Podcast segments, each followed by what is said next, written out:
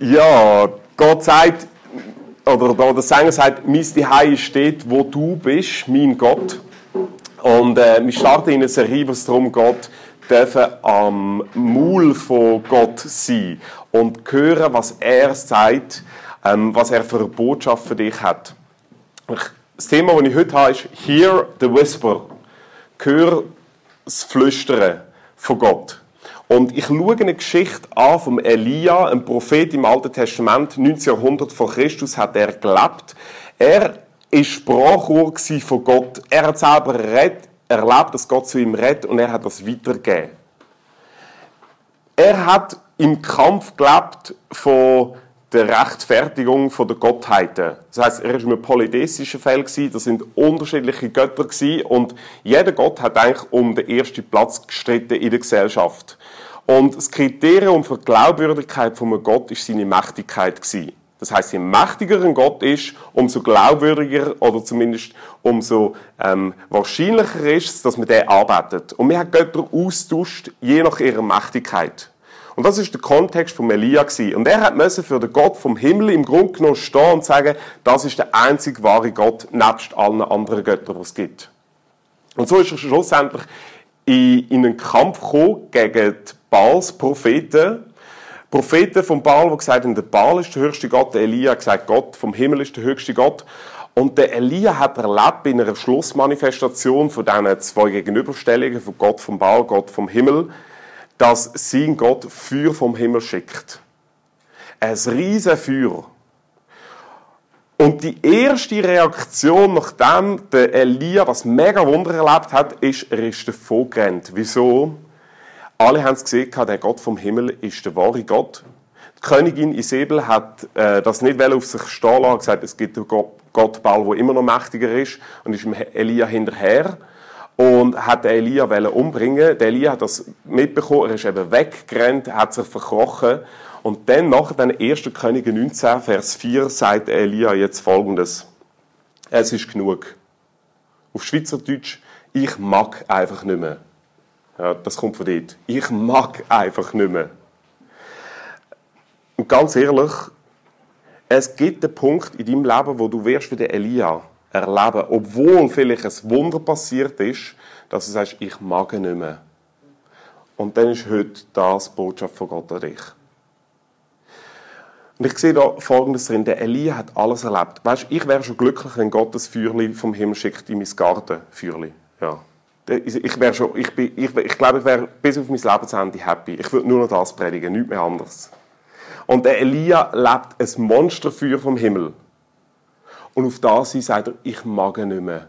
Gott, ich mag einfach, ich bin völlig auspustet. Wo ist denn nachher ein Beweis von deiner Göttlichkeit? Er hat es erst gerade erlebt. Ich glaube, das ist Schicksal von uns Menschen.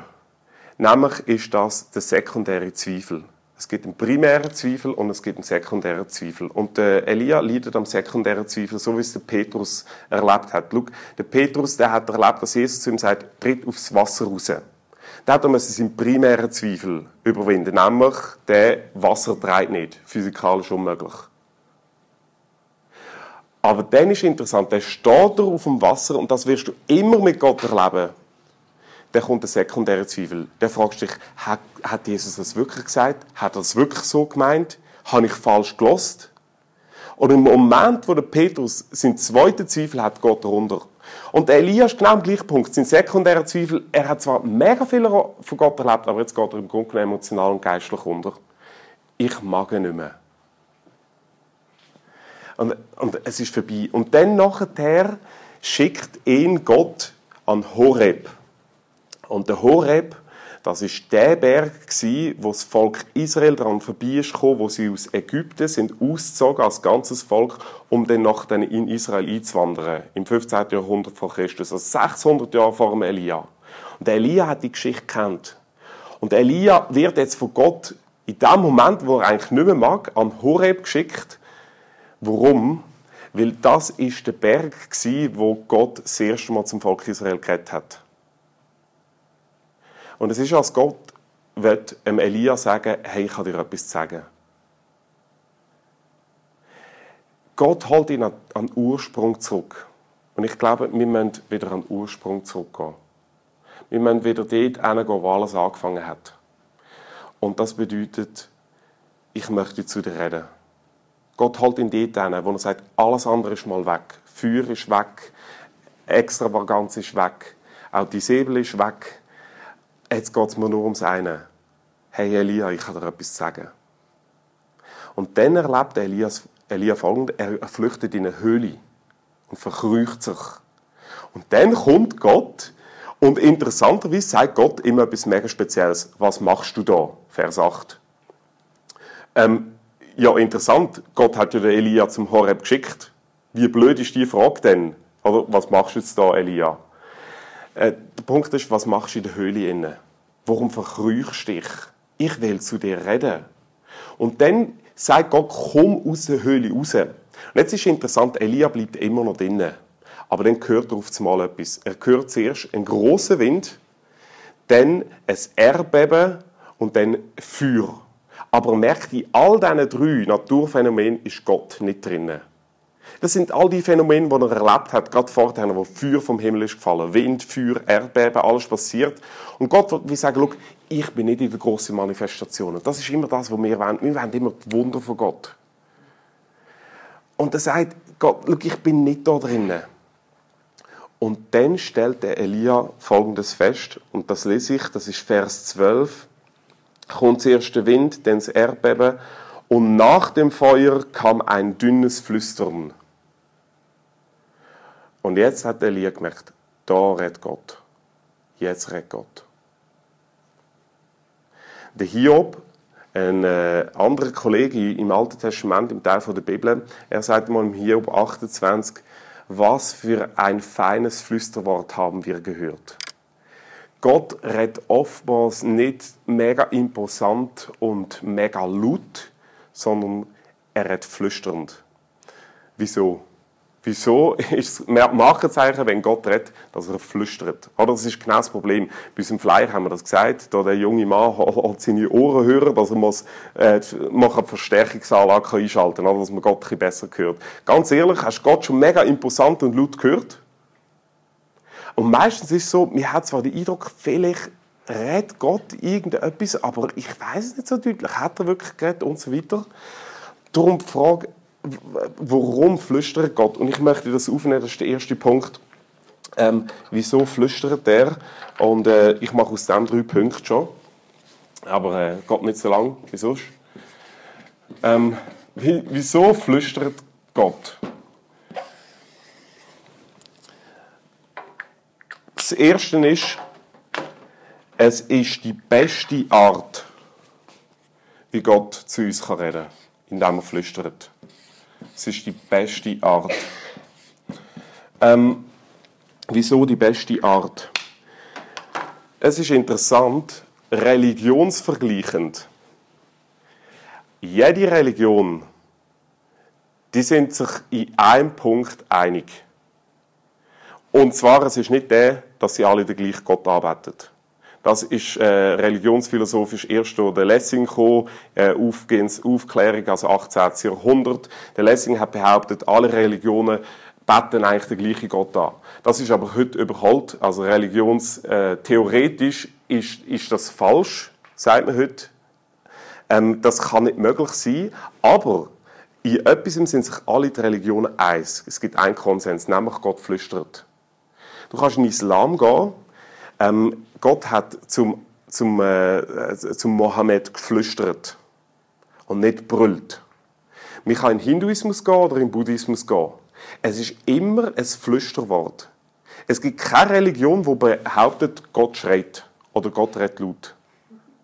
Und das ist interessant. Es ist da etwas Allgemeingültiges, wo, wo das Christentum sich einfach einreiht und sagt, Gott flüstert. Ja, wieso denn? Das ist mega spannend. Also, Flüstern ist etwa 20 Dezibel von der Lautstärke so auf eine Meter Distanz. Das ist so wie das Rascheln von den, von den, von den Bäumen, äh, von den Blättern im Wind. 20 Dezibel. Wenn ich normal rede, rede ich etwa 50 Dezibel laut. Ja.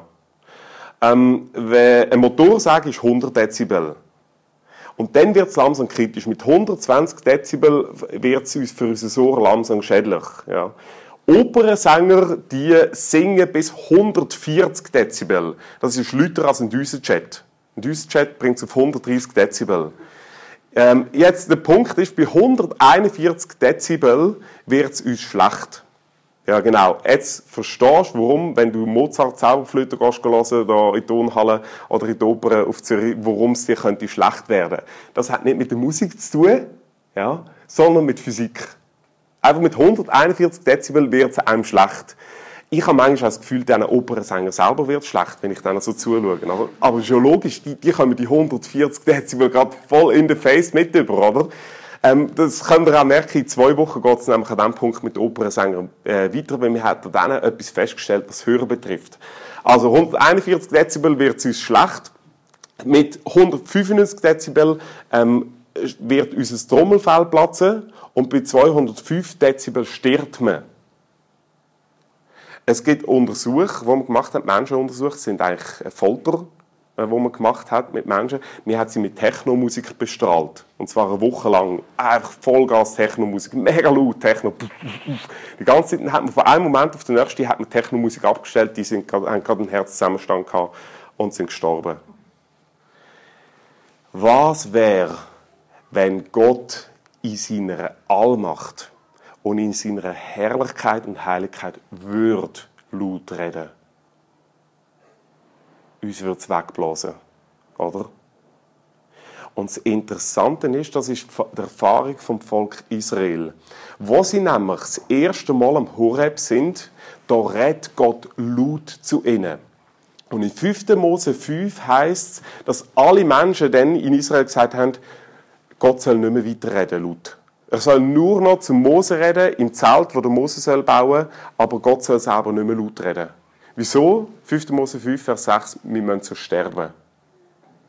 Der Jesaja, er sieht Gott nur und hat noch nichts von Gott gehört und sagt, meine Güte, ich muss sterben, Jesaja 6. Der Johannes hat eine meditative ähm, Begegnung mit Jesus und er sieht Jesus und er sieht wie eine Art ein zweischneidiges Schwert, wo aus dem Maul von Gott, von Jesus kommt. Das ist natürlich apokalyptische Sprache. Ähm, es hat bedeutet, sein Wort ist mächtig und was heißt, der Johannes geht um wie tot. Wenn du Gott in seiner Herrlichkeit wirst hören, in seiner Allmacht, wenn du ihn real life hättest es würde, es würde uns umbringen. Und das ist, weil wir noch in einer gefallenen Welt sind. Wir, wir, wir leben noch unter dem Zeichen vom Vorbehalt, vom Vorletzten. Wir leben noch nicht unbrochen im Blick auf Gott. Da gibt's, die Welt ist noch nicht im Lot mit Gott. Und Gott muss sich zurücknehmen, dass er zu uns reden kann. Und interessanterweise ist das religionsvergleichend eine Aussage, die alle zusammen machen. Gott flüstert, weil er sich zurücknimmt. Jetzt im christlichen, äh, in der christlichen Theologie ist das noch, noch weitergeführt worden. Und wir haben dem einen eigenen Namen gegeben, nämlich Kondeszendenz. Das ist mega schwierig, heisst eigentlich einfach Herablassung. Die Bedeutung ist die, nicht wir müssen anstrengend irgendwie Gott suchen, sondern Gott passt sich uns an. Und der Elia erlebt das mit dem, dass Gott ihm sagt, hey, ich will zu dir reden aber ich tu flüstern, weil das die beste Art ist, wie du mich kannst hören. Andernfalls kannst du mich nicht hören. Das ist Kondeszendenz von Gott. Er passt sich dir an. Und das ist einmalig jetzt im christlichen Glauben. Gott passt sich uns an und nicht wir müssen uns ihm anpassen. Das zieht sich durch die ganze Bibel. Und das Interessante ist, wie fängt die Bibel an, oder wie fängt die Schöpfung an? Sie fängt so an, dass es heißt, und Gott sprach, es werde Licht. Mit drei Wörtern hat Gott das Universum erschaffen. Und interessanterweise, die drei Worte, wo Gott gesprochen hat, die lassen bis heute noch an der Rand der Galaxie eine neue Galaxie, oder am Rand des Universums eine neue Galaxie entstehen. Und es ist, als ob Gott würde sagen, hey, äh, das Universum habe ich mit drei Wörtern geschaffen. Was ist denn nicht alles möglich in deinem Leben? Es ist die beste Art, wie Gott redet, indem er flüstert. Das Zweite, es ist, es ist die, die, äh, die, die tiefste Art, wie Gott kann Es ist nicht nur die beste im Sinn von, es geht gar nicht anders, Gott kann gar nicht laut reden. Wir brauchen, dass er sich zurückhaltet. Äh, es ist auch die tiefste Art. Jetzt ist mega spannend. Ähm, Flüstern ist also etwa 20 Dezibel, aber interessanterweise von der Frequenz beinhaltet ein Flüsterwort jede Frequenz, die das menschliche Ohr kann hören. Jetzt, das ist mega schwierig zu verstehen, aber es ist ganz einfach. Also wir Menschen, wir hören im Schnitt zwischen 20 Hertz und 20.000 Hertz. Also alles, was drunter ist, das reden Elefanten. Ja, das ist nämlich infraschallisch oder infrasonorisch. Also die Elefanten, die haben ihr vielleicht gesehen, die im Zoo, die, die stampfen immer mit ihren Füßen mit, mit den Füßen dann sie Infraschall aussenden und dann zum Beispiel die Wetterprognose ihren Kollegen weitergeben oder auf Gefahren hinweisen. Das ist Infraschall. Hören wir nicht. Ja? Wenn wir nur bis 20 Hertz hören, alles darunter, das machen die Elefanten. Ähm, dann, wir hören bis 20.000 Hertz, alles darüber hören wir nicht. Das ist Ultraschall. Das Flüstern beinhaltet jetzt jede Frequenz, in diesem Spektrum von 20 bis 20.000 Hertz. Das heißt, jede Schwingung ist in einem Psst da und hört man. Und darum, was machst du, wenn du einen mega lauten Raum, wo mega brüllt wird und gejohlt und gemacht wird, wie bringst du so einen Raum zur Ruhe? In einem Psst sagen. Wieso? Weil das die beste Art und Weise ist, wo du jede menschliche Hörfrequenz kannst erreichen kannst. Wenn du brüllst, es bringt meistens nichts, es wird nur noch lauter im Raum. Das heißt, ein Flüsterwort äh, umfasst die ganze Breite von unserem menschlichen Hören und kann darum tiefer gehen als jedes andere Wort. Ja, was machst du, wenn du mega verliebt bist und du heimkommst? Ganz selten komme ich heim und dann brülle ich ins Haus. Seke, ich liebe dich über alles! Ja, also ich mache es rein deshalb nicht, weil unser, Nach unser Haus ist so erbärmlich schalldicht. Wirklich, ich schäme mich immer, weil unsere Kinder so viel brüllen. Ich habe wirklich das Gefühl, ich habe dann bald einmal die Polizei auf dem Hals. Ich kann nichts dafür. Ich weiß es auch nicht. Irgendwo genetisch ist es vielleicht bedingt. Habe ich zwar meine Zweifel, so das ruhige Wasser, wo ich bin.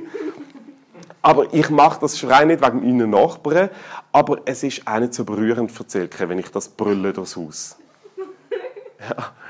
So, sondern ich, weißt, wenn ich es flüstere, es geht viel tiefer. Und das ist der letzte Punkt.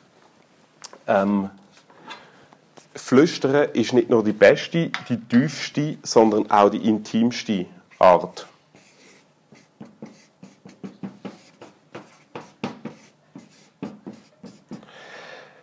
Gott flüstert zu dir, warum? Ein einziger Grund. Er will, dass du ihm näher kommst. Weißt Gott, er könnte schon laut reden, aber dann würde er uns auf Distanz halten. Und wir brauchen nicht näher zu kommen.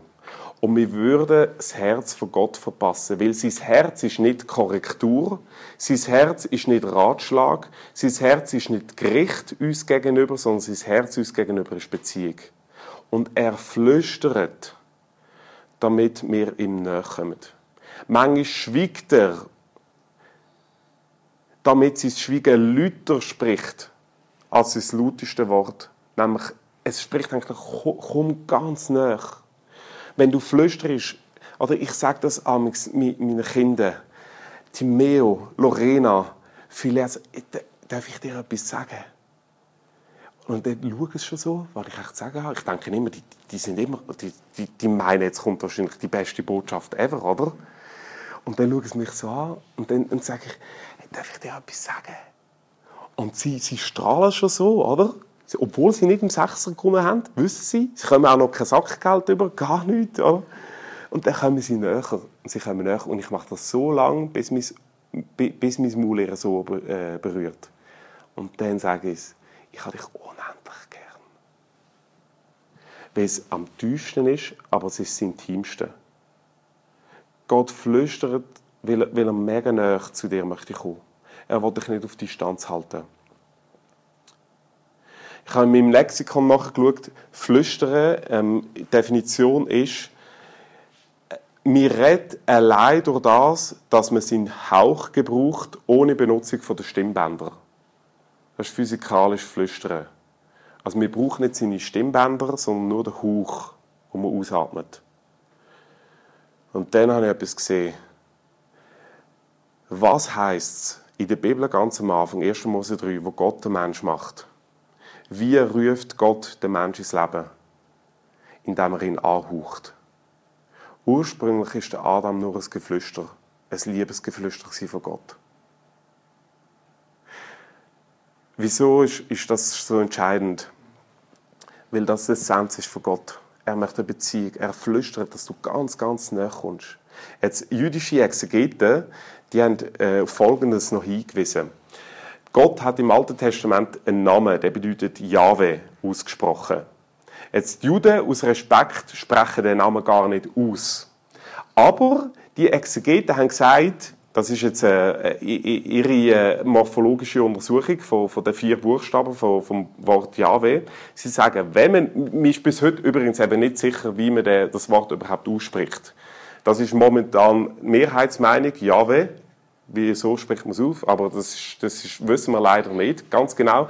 Und jüdische Exegeten sagen, ähm, der Name tönt gleich wie ein Atemzug, wo man ausstoßt. Also so, das ist der Name von Gott, Jahwe. Wie ein Atemzug. Ich weiß nicht, wie das in meinem Theologiestudium an mir hat vorbeigehen und ich noch nicht entdeckt habe, aber es hat verändert, wie ich über meine im Schnitt 23.000 Atemzüge pro Tag nachdenke. Das heißt, das Erste, was ich mache in meinem Leben und das Letzte, wenn ich atme, ich spreche eigentlich den Namen von Gott aus. Und das 23.000 Mal am Tag. Mit jedem Atemzug spricht eigentlich jeder Mensch auf der ganzen Welt, unabhängig von seiner Konfession und Religion, den Namen von Gott aus. Ein Flüsterwort, wo uns eigentlich daran erinnern Gott will uns näher haben, nicht weiter weg. Er will uns näher haben.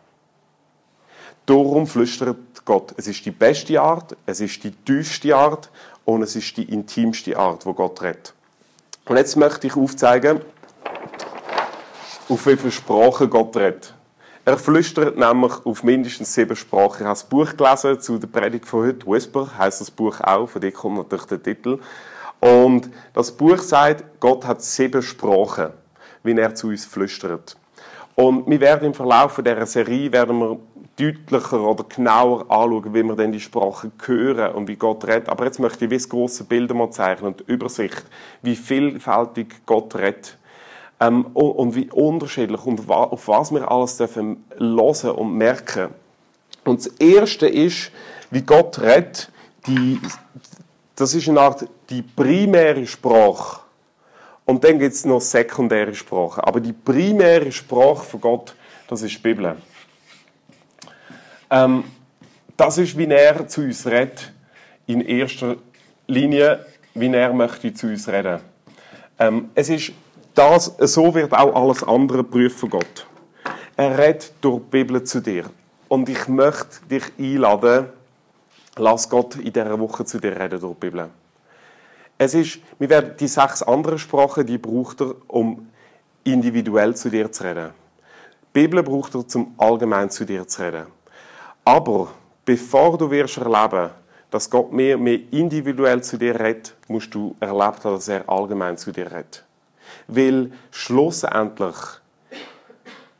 will Gott mit jedem Menschen Beziehung. Und seine Universalbotschaft hat er in die Bibel nie gelegt.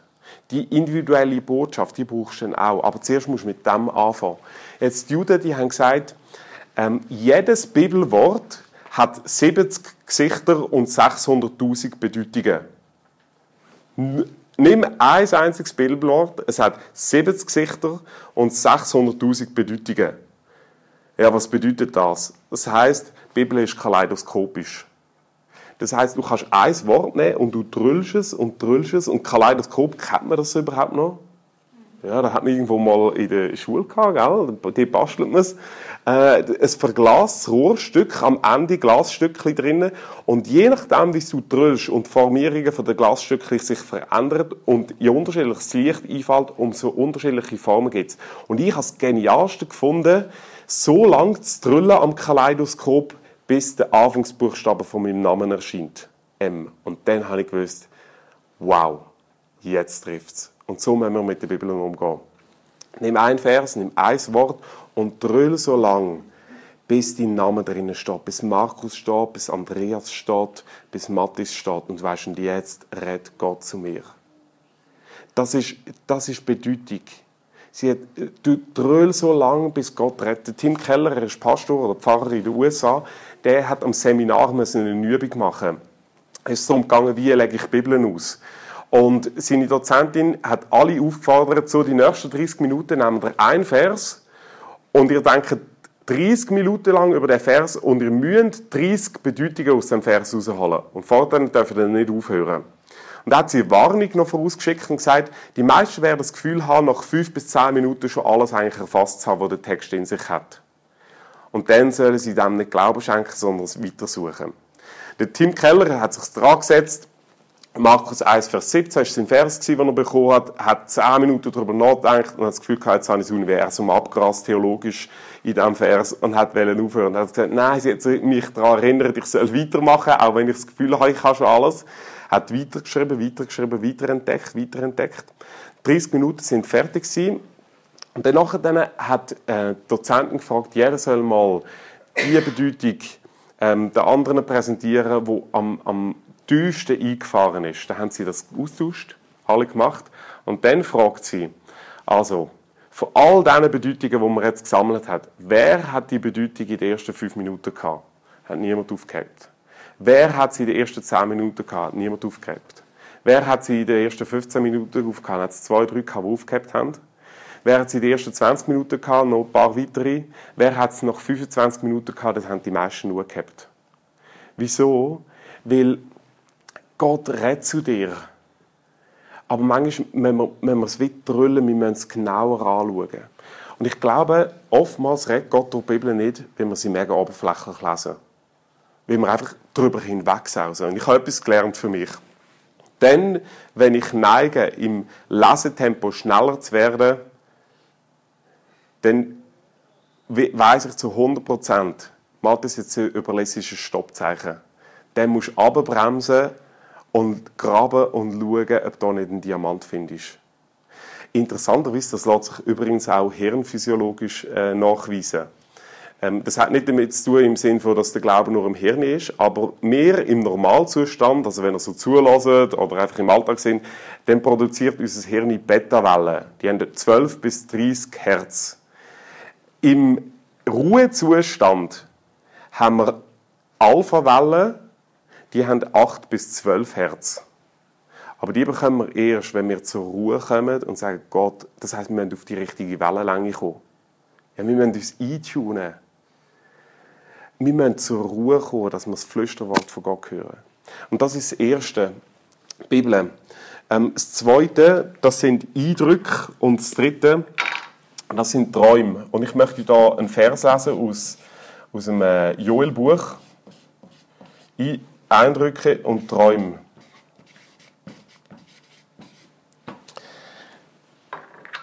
Die Bibel ist die primäre Sprache, Eindrücke und Träume, das ist, äh, sagen wir, die Weltsprache von Gott.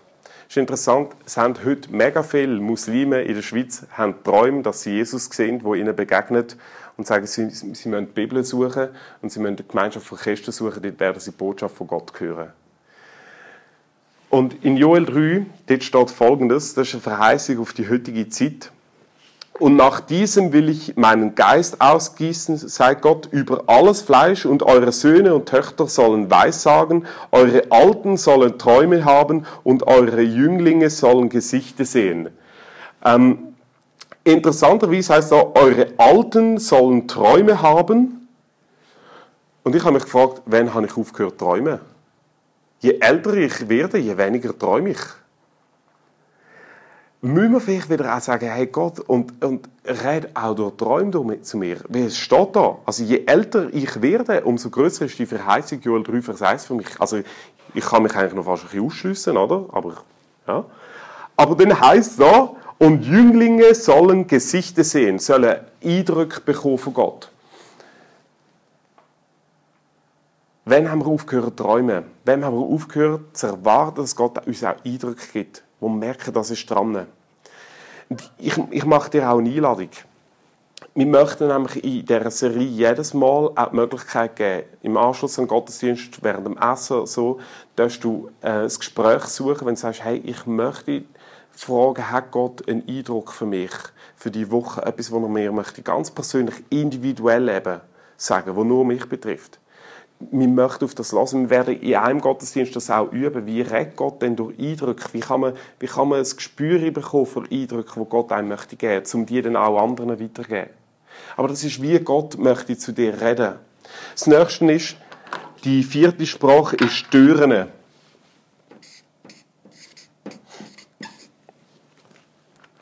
Gott macht Türen auf in deinem Leben und er macht Türen zu. Ich liebe immer offene Türen. Das ist so mein Grundsatz. Offene Türen, außer beim WC. Ja, dort schätze ich es zumindest, ja genau. Also, aber ich habe mich noch nicht ganz durchgekommen. Wir haben ja bei uns daheim zwei WCs und eins hat keine Türen. Ja, genau, das erinnert mich einfach immer daran. Ja, Türen sind ein Geschenk von Gott. Und meine Frage ist, wann hast du Gott das letzte Mal für eine geschlossene Tür gedankt? Ja, dann mach es auf dem WC diese Woche. Gott einfach mal ein Halleluja zurufen für eine geschlossene Tür. Es ist wirklich, es ist mega, es ist ein Segen von Gott, die geschlossene Türen.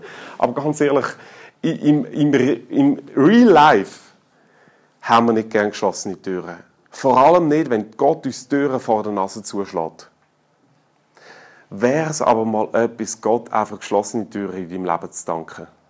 Wir, wir suchen immer die offenen Türen, aber manchmal brauchen wir auch die geschlossenen Türen. Oder die, wo wir wieder rausgehen oder wieder, und wieder zutun. Und der Elia, der war nämlich am Punkt, gewesen, wo er eine offene Tür genommen hat, wo Gott gesagt hat, komm wieder raus. Er ist, wie gesagt, ist er an Horeb gegangen und er hat sich in einer Höhle verkrochen. Und dann ist Gott gekommen, zuerst, Erdbeben, zuerst Wind, dann Erdbeben, dann Feuer. Der Elia gemerkt, das ist nicht, dann hat er das Säuseln gehört und hat Gott gesagt, und geh jetzt raus. Warum? Der Elia hat sich verkrochen. Und dort, Vers 13, steht dann, als das Elia hörte, verhüllte er sein Antlitz mit einem Mantel und ging hinaus. Jetzt, wieso hat Elia einen Mantel genommen und sein Antlitz verhüllt? Der Mose, der hat nämlich immer, wenn er mit Gott kommuniziert hat, auch mit dem Mantel funktioniert. Aber interessanterweise in der umgekehrten Reihenfolge. Wenn nämlich der Mose hingegangen ist, dass er wollte, dass Gott zu ihm redet, hat er immer den Mantel von seinem Angesicht genommen. Als Zeichen, jetzt redet Gott. Der Elia kommt aus der Höhle raus und zieht sich den Mantel drüber, über das Angesicht. Wieso? Er hat gemerkt, er ist von Gott davon gerannt. Er ist in eine Höhle, er ist an einen Ort gegangen, hat eine offene Türe genommen, wo Gott sagt, die Türe hättest du nicht nehmen sollen Die Türe, die hättest du besser selber zugemacht. Und jetzt komm raus und mach die Türe zu. Und ich möchte dich fragen, wo bist du in Räume gegangen? Wo bist du an Ort gegangen, wo du weißt, da hätte Gott gesagt, mach die Türe nicht auf und geh nicht hin. Dann sagt er heute, komm doch dort wieder raus. Und, und geh weg. Weißt, Gott sagt, über gewisse Orte, über gewisse Beziehungen, sagt er einfach, es ist nicht gut, wenn du dort hingehst. Es ist nicht gut, wenn, auch wenn die offene Tür sogar offen steht. Weißt du, eine offene Tür bedeutet nicht immer, es ist der Wille von Gott. Die offene Höhle war nicht der Wille von Gott, dass der Elia sich dort rein verkrücht. Aber wir haben immer das Gefühl, wo offene Türen sind ein Segen von Gott. Wenn ich eine Möglichkeit habe, um etwas zu machen, dann do it, weil das ist ja Gottes Wille. Er funktioniert über offene Türen. Ja, das stimmt schon, dass er über offene Türen funktioniert, aber manchmal will er auch, dass wir offene Türen außer Acht lassen. Gibt es einen Ort, wo du hingegangen bist in deinem Leben, wo du weißt, dort hättest du nicht hingehen sollen? Dann sagt Gott heute, komm raus, mach die Türen zu. Und manchmal müssen wir einfach einen Danke sagen für geschlossene Türen, die Gott zumacht. Weil nicht jede Tür ist gut für unser Leben. Das nächste ist, Gott redet durch Leid zu uns. Der Punkt ist folgender. Gott redet mega viel. Aber du kannst alle Sprachen von Gott kannst du überhören, nur eine nicht, nämlich Träume. Äh, Leid. Durch Leid schreit Gott dich an. Das ist die Leute, die kannst du nicht übergehen. Und jetzt merke ich mit Leid, ich meine, ich bin schon nur durch eine Woche Grippe außer Fach gesetzt. Und ich bin ehrlich gesagt, ich bin leid. Aber es ist nur eine Woche und es ist nicht existenziell. Und ich, ich habe schon genug. Und ich neige dazu, so schnell wie möglich aus der Situation vom Leid rauszukommen, wenn Leid kommt. Und ich habe gemerkt, das ist die falsche Motivation. Wir Menschen, wir neigen immer dazu, so schnell wie möglich aus der leidvollen Situation raus. Der Punkt ist, wir müssen nicht so schnell als möglich aus der leidvollen Situation raus, sondern wir müssen alles daran setzen, so viel als möglich aus der leidvollen Situation rauszubekommen. Verstehst du den Unterschied? Wir wollen immer aus leidvoller Situation raus. Nein, wir müssen so viel als möglich aus leidvoller Situation rausbekommen. Warum? Weil Gott macht manchmal unter Leid die Seele von uns auf, damit er etwas reinlegen kann, was sonst nicht reinplatzt. Er unter Leid macht er Raum in unserem Leben, wo er etwas reinflüstern und reinsagen Und dann, wenn Leid kommt, Theologisch ist es schwierig, Leid zu erklären. Emotional ist es schwierig, Leid zu erklären. Aber es ist der Moment, wo Gott, glaubt, wie nie sonst in unser Leben will einreden, wenn es Leid gibt. Dann hat er etwas ganz Besonderes vor. Du bist gesegnet, wenn du leidest. Du bist gesegnet als jeder, der geheilt rumläuft. Weil Gott hat dich auserkoren, dass er ganz besonders wird und will zu dir reden. Und das Geheimnis von Gott ist das, wenn die Bibel liest, er hat zu denen am meisten geredet, die am meisten haben müssen leiden Zum Paulus hat er am meisten geredet. Und es ist der, wo Gott ihm gesagt hat, ich mache dich nicht gesund. Und obwohl der Paulus hat erlebt, dass Leute gesund sind worden und betet hat, sich selber hat er nicht heilen Gott hat ihm gesagt, ich heile dich nicht, weil ich habe etwas vor in deinem Leben. Leid bedeutet nicht, Gott hat dich vergessen, sondern wird dich viel mehr pushen und brauchen. Die nächste Sprache, und da sind wir schon fast am Ende, das sind Leute. Gott redet durch Leute in dein Leben. Jetzt die größte Lüge, die der Teufel dir sagt, ist, du brauchst keine Leute, vor allem keine Christen, du brauchst keine Kirche. Das Interessante ist aber, wenn sich Personen für Jesus entscheiden oder sich bekehren oder das erste Mal zum christlichen Glauben finden, die haben alle interessanterweise einen Eindruck sie müssen irgendwie eine Kirche aufsuchen, wo sie Gemeinschaft mit anderen Christen haben. Das ist wie das Leid Gott in uns hier. Und je länger wir Christen sind, umso schneller vergessen wir das. Wir haben das Gefühl, ja, wir brauchen keine anderen Christen oder ich bin so, ich bin so der Lucky Lonely äh, oder so. So fühlen wir uns immer. Darum habe ich immer Lucky Luke geschaut, weil ich das immer mega cool finde. Aber wir brauchen andere Christen. Das, wir, brauchen, wir, wir sind nur zusammen stark. Wir brauchen das. Und das Einfachste ist, die Leute verabschieden. Aber das ist das, was der Teufel will. Der Teufel in der Bibel wird immer mit einem Leu verglichen. Und jetzt gibt es etwas mega Spannendes. Die Leibspeise vom Leu sind Zebras. Das heißt, er setzt alles dran, ein Zebra zu fassen.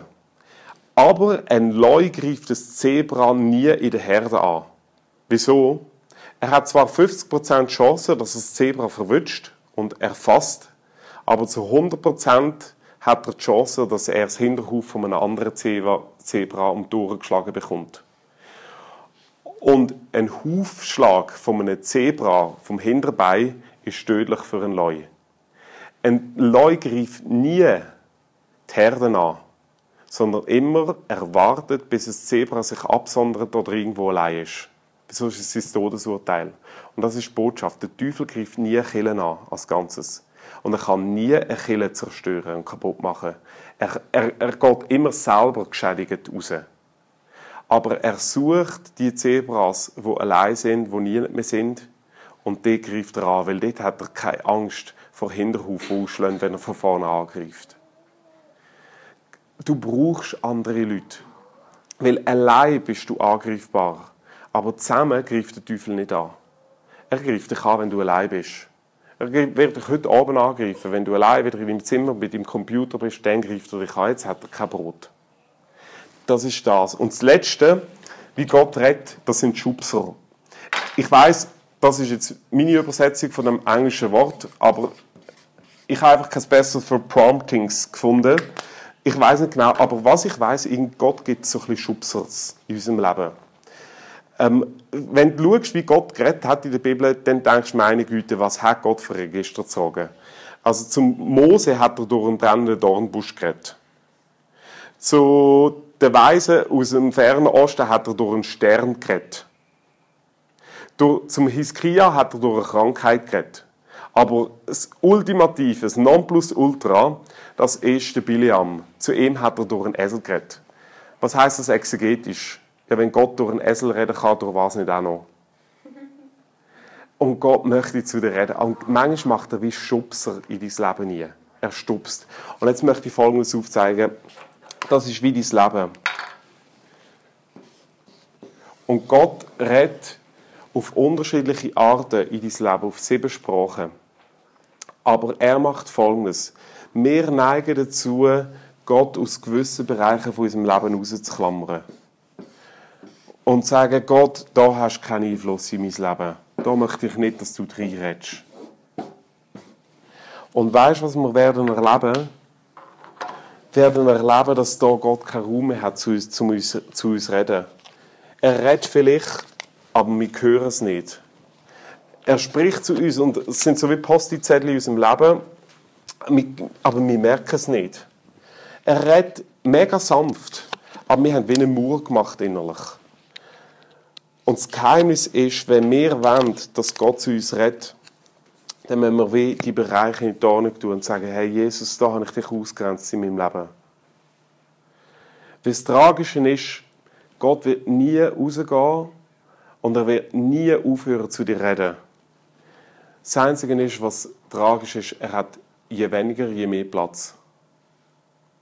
Gott geht nicht raus, wenn du dein Leben mal ihm anvertraut hast, aber er hat immer weniger Platz. Und das Einzige, was er anfangen wird machen, ist, irgendwann wird er immer stärker anfangen zu klopfen.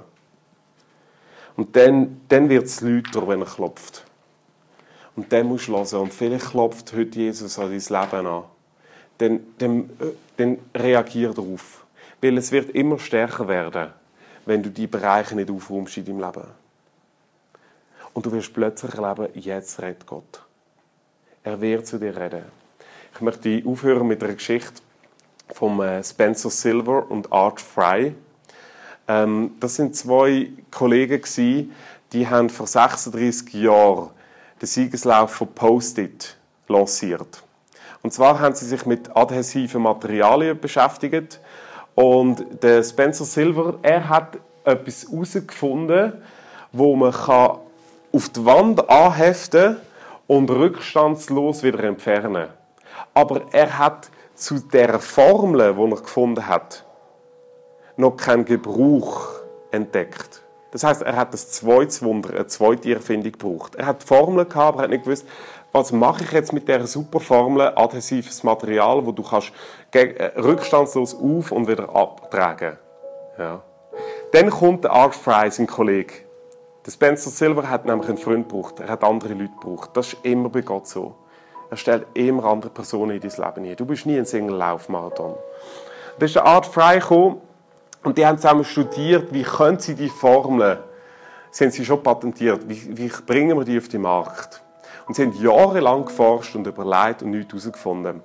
Der Art Friday ist jeden Mittwoch ist er in den Chor gegangen von seiner Kille und hat dort im Chor gesungen und sie haben probt für den Sonntag, was sie dann aufgeführt haben im Gottesdienst. Und er hat sich jeden Sonntag brutal genervt. Wieso?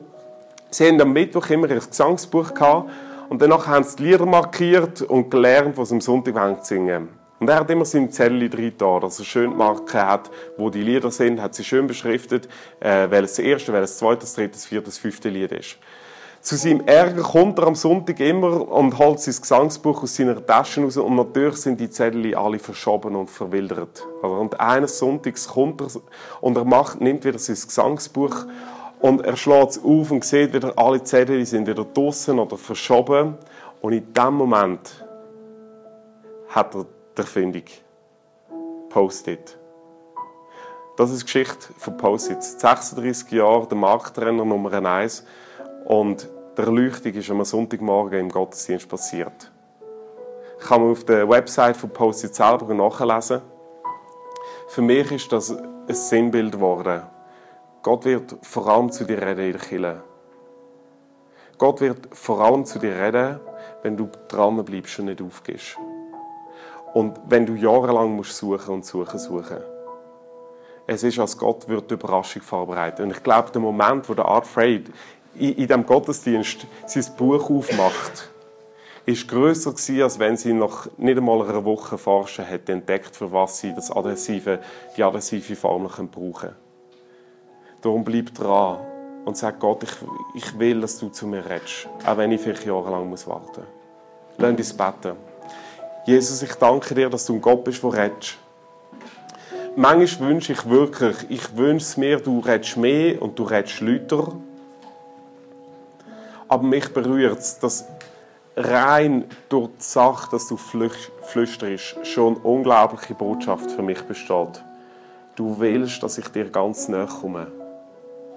Und du willst in mein Ohr flüstern. Du willst sogar, dass ich wie eine Berührung habe. Und Jesus, ich bete zu dir, dass wenn eine Person da hockt, die noch nicht erlebt hat, dass du zu ihm redest, dass sie in dieser Woche ich einen Traum haben wo du ihr begegnest.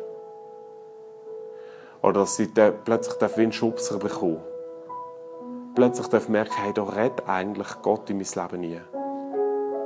Und Jesus, ich wünsche mir es auch. Ich wünsche mir, dass du zu mir redest ich wünsche, dass ich deine Stimme hören darf, dass ich den Hauch von deinem Geflüster darf spüren dass ich darf du hast mich unendlich gern und das ist dein Herzschlag.